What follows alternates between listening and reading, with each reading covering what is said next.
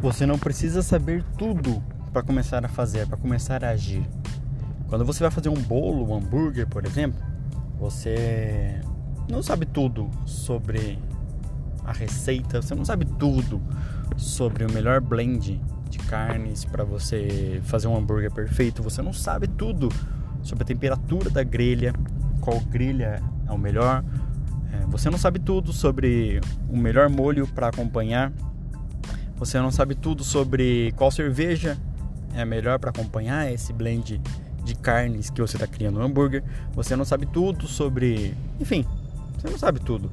Você sabe o mínimo e com esse mínimo que você precisa começar a agir.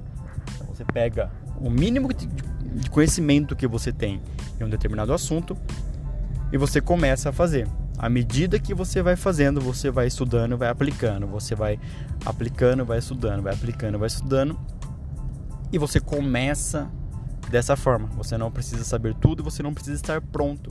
Ou você precisa saber o mínimo e precisa estar comprometido para começar a fazer as coisas acontecerem.